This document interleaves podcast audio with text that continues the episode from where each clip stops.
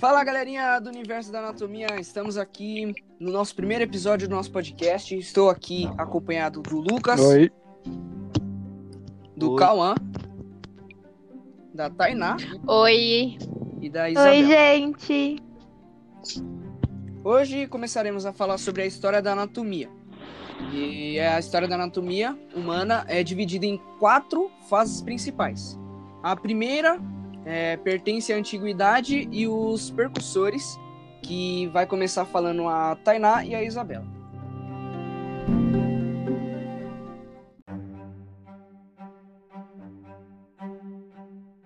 Nós podemos dizer que a anatomia começou com a observação de animais abatidos, sacrifícios, embalsamamentos de cadáveres e ferimentos extensos de paredes atingindo as cavidades. A anatomia da civilização sérvia é a mais antiga que conhecemos. Começou por volta de 6 mil anos atrás, na Mesopotâmia. Essa anatomia se baseava na astrologia, porque os sumérios acreditavam que o destino do homem, desde o seu nascimento, era governado pelos astros. O símbolo da medicina, que é o caduceu, uma cobra enrolada num bastão, provavelmente tem a origem dessa civilização suméria. Os egípcios. A anatomia no- nos povos egípcios começou por meio da técnica de mumificação e embalsamamento. Este ato se consistia em tirar todas as vísceras do corpo e logo introduzi-las em recipientes. O coração não era retirado, pois acreditava que acreditava-se que o coração era o sol do corpo. O corpo após disso era levado, era colocado em um recipiente com natrão, que é uma espécie de sal, para desidratar e matar as bactérias. E foi por meio desta prática que eles tiveram a oportunidade de examinar as vísceras humanas e desenvolver conhecimentos anatômicos. Menes, o médico do faraó, durante a primeira dinastia egípcia, parece ter sido o primeiro quem escreveu o livro de anatomia. Supõe-se que os egípcios já tivessem conhecimento da anatomia em face de cirurgias praticadas, pois ele também sabia, eles também sabiam recompor fraturas e conheciam um grande número de doenças. Uma curiosidade bem bacana de se comentar também é que os egípcios diziam que diretamente do coração para o quarto dedo da mão esquerda havia um fino vaso, e daí este dedo foi nomina- no- nomeado entre os ana- anatomistas de dígito corte.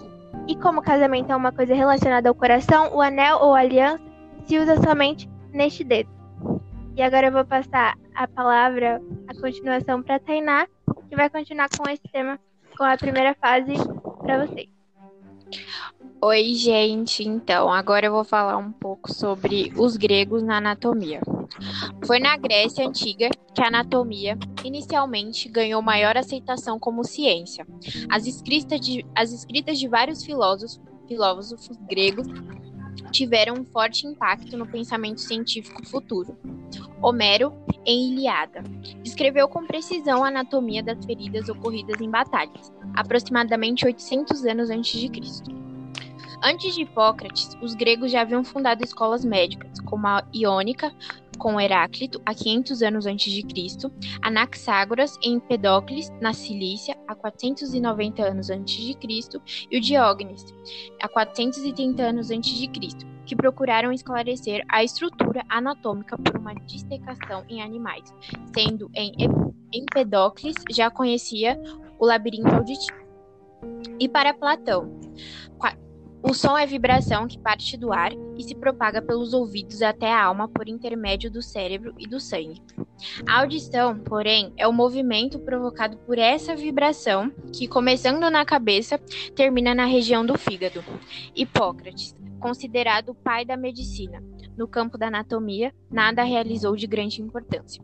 As observações relacionadas à anatomia, contidas em sua obra, baseiam-se na dissecação de animais. Para ele, o fígado era o órgão de- da preparação do sangue, dele e do baço. Partiram os vasos. O ar chegaria ao coração esquerdo através da traqueia e dos pulmões, e daí era distribuído como pneuma. A base fundamental da doutrina hip- hipocrática é tirar dos deuses o direito de curar e entregá-lo aos homens. Descreveu o pericárdio como segue. O pericárdio é um envoltório, uma capa lisa que rodeia, envolve o coração, contém líquido em pequena quantidade que é semelhante à urina. Foi para Eita, meu Deus. Foi para a época um grande médico, mas um medíocre anatomista. A escola Erorofiliana. Na Alexandria, há 320 anos antes de Cristo, surgiu a escola médica fundada por Ptolomeu Sotero. Nessa escola floresceu a anatomia humana e temos homens como o Herófilo e o Erasistrato. Herófilo, médico e anatomista grego, nascido na Calcedônia, discípulo de Praságoras de Cos, é considerado o fundador da anatomia como disciplina científica e fez pela primeira vez um estudo sistemático no cadáver humano. Herófilo e Erasistrato. Segundo conta a história, dissecaram criminosos vivos em Alexandria, cedidos pelo rei Seleuco. Herófilo da Calcedônia concretizou o desejo de muitos anatomistas ao dissecar o corpo humano. E no ano de 1416, a famosa Biblioteca da Alexandria foi considerada como a maior e mais importante de todo o mundo. Aristóteles. A história da morfologia começou com Aristóteles. Seu maior mérito do ponto de vista da anatomia reside na história Animalium. É o fundador da anatomia comparativa, que tinha bons conhecimentos entre os órgãos humanos e de animais. Conhecia em partes as particularidades do coração e suas relações com os vasos. Sabia que as artérias partiam da horta. Na época de Aristóteles, Aristóteles, Praságoras de Cos, há 350 anos antes de Cristo, já fazia dis distinções entre as artérias e veias. Considerava os nervos como sendo ocos, a fim de espalharem pelo corpo os espíritos da vida gerados no cérebro e denominado espíritos animales, para se diferenciarem dos espíritos vitais, que eram, que eram formados de ar e sangue no coração esquerdo e transportados pela aorta. Apesar de seus suas extraordinárias realizações, cultuava teorias errôneas, como a sede da inteligência no coração, e citava que a função do cérebro, banhado em líquido, era esfriar o sangue bombeado pelo coração para a manutenção da temperatura corporal. Ou seja, ele dizia que todas as partes do corpo não existia nenhuma tão fria como o cérebro, e essa doutrina perdurou até o século XVIII.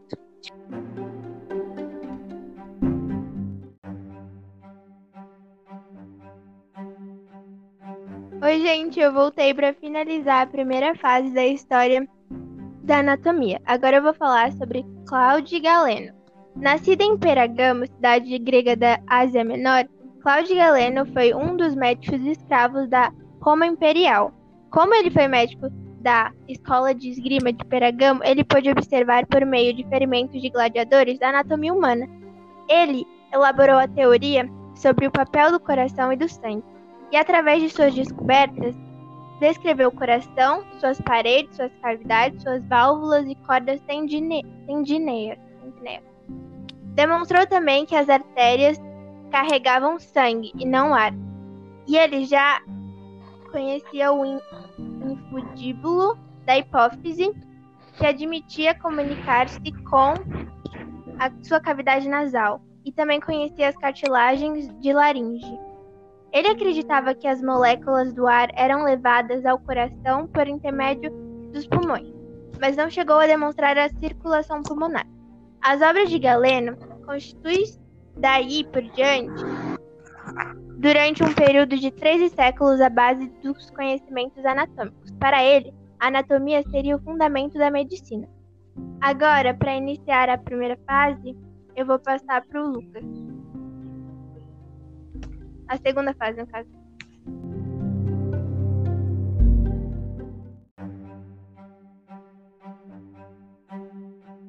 É, eu vou falar sobre a segunda fase, que ela foi a era muçulmana.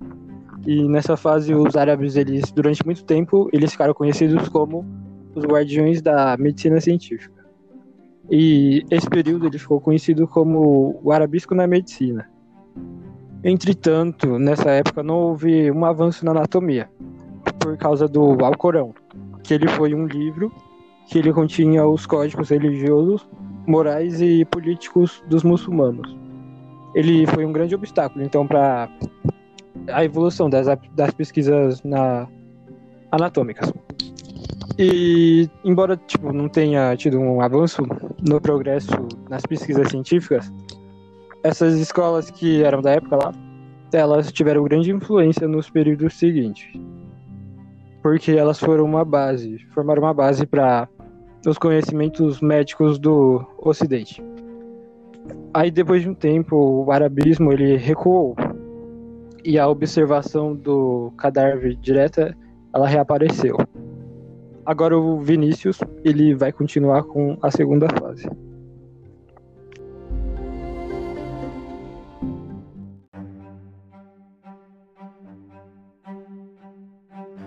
Primeiro a ser mencionado nessa nova linha é um bolonhês chamado Mondino Saimundo de Lucy, que nasceu em 1285 e morreu em 1326. Filho, ele era filho de um padeiro, trabalhou primeiro em um comércio e depois in iniciou seus estudos de medicina. No início do século XIV, tornou-se um professor em, na sua cidade natal, ocupando-se intensamente com a anatomia, tendo de, é, dissecado vários cadáveres humanos e escrito um compêndio. O compêndio é uma coleção consista de informações relativas de uma dada área de saber, que no caso é a anatomia. Ele escreveu esse livro baseado nas suas observações próprias, mas ainda impregnado na, nas informações de Galeno. Este compêndio apareceu em 1314, se chamava Anatomia Mundini, que foi produzido an antes da invenção da empresa.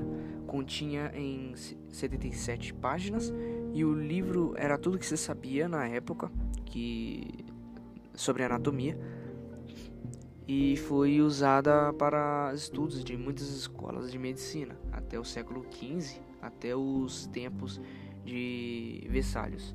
Vessálios, ou conhecido na literatura portuguesa como André Vessalio, foi um médico belga considerado o pai da anatomia moderna.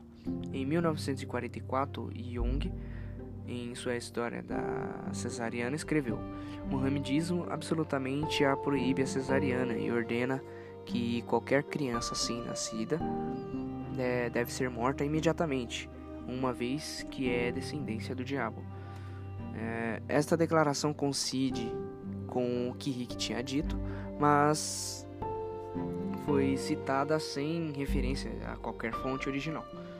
Um exemplo mais moderno vem de Wright, que também escreveu que a religião muçulmana absolutamente proibiu esta cirurgia.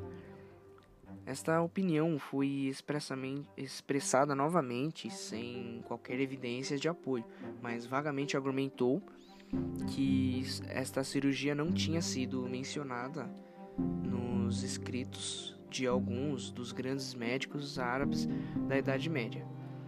Mas no mesmo parágrafo, o autor também é, afirmou que nem tinha mencionado qualquer um dos grandes escritores médicos europeus, como um exemplo, Eucarius Roslin na famosa Rose Garden, publicada em 1513.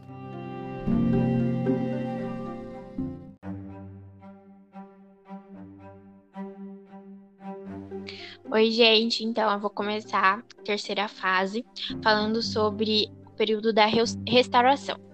Esse período é marcado pelo triunvirato anatômico, Vessálios, Eustáquios e Falópio. Naquela época fecunda em que o espírito humano partiu as cadeias de uma ecolástica sem discernimento, despertou também com vigor a consciência da necessidade dos estudos anatômicos e manteve-se firme contra as, as adversidades e a perseguição. Instituíram-se pela primeira vez cátedras de ensino nas mais importantes cidades da Itália, França e da Alemanha. Esse tempo era tão chegado para a anatomia e o grande homem que o trouxe foi Andreas Vesalius, o reformador da anatomia. Seus inimigos de fé católica chamavam-no Lutério da Anatomia. Em 1532, dirigiu-se a Montpellier para continuar seus estudo, estudos de ciências naturais e dali para Paris, sob a direção de Silvius, dedicar-se à anatomia. O Vinícius vai dar continuidade na terceira fase.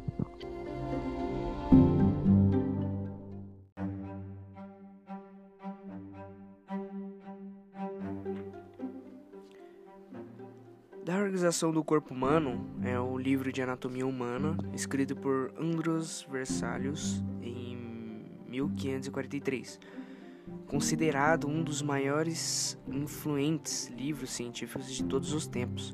De Humanis Corporis Fabrica é conhecido, sobretudo, por suas ilustrações, algumas das mais perfeitas estilogravuras jamais realizadas.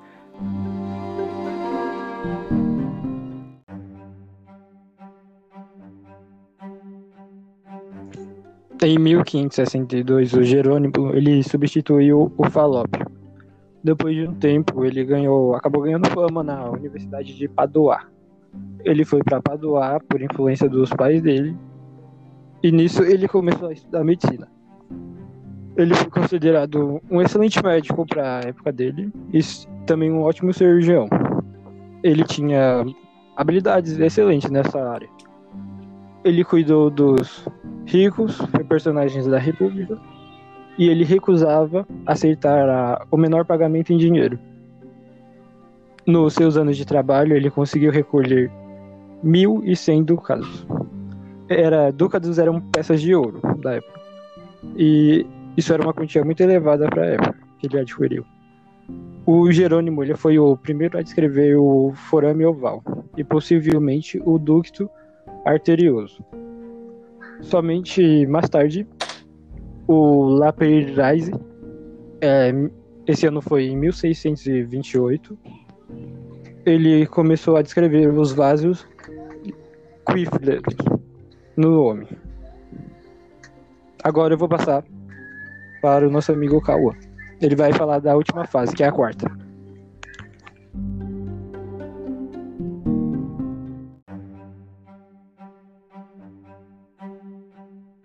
Então, vou falar da quarta fase sobre microscópio, anatomia e, e embriologia comparadas. Foi, naturali... Foi o naturalista irlandês Anthony Van Leeuwenhoek em que 1714 associou a coloração ao exame microscópio. O microscópio só surgiu, entretanto, em fins do século XVI, quando, mil... quando em 1590 Johannes Janssen e seu filho Zacarias Chance construíram na Orlando um aparelho rudimentar para ampliar a imagem. A invenção do microscópio atribuída a Galileu foi na verdade fruto de aperfeiçoamento realizado pelo naturalista holandês Anthony van Leeuwenhoek. Desde a antiguidade sabia-se que lascas aumentavam o tamanho da imagem e já no século XV eram fabricados lentes e óculos com base nesse princípio. O microscópio rudimentar foi melhorado um físico inglês Robert Hooke e também por Leeuwenhoek. Depois deles, muitos outros escreveram sobre o corpo humano a partir do microscópio. Ao início da pesquisa microscópica, segue-se a época em que a anatomia e embriologia comparada entram amplamente no passado humano. Esses dois importantes esses dois importantes ramos da ciência apareceram quase simultaneamente. A literatura sobre o desenvolvimento filo filogenético é muito ampla e deve ser procurada nas obras de anatomia. Comparada, comparada em embriologia, precisa-se de classe médica e a necessidade de uma forma histórica suficiente e rigorosa e profunda ao ponto de constituir um hábito intelectual. Conhecer e respeitar as conquistas do passado, não podemos duvidar que a história da anatomia representa a parte importante da história da civilização humana.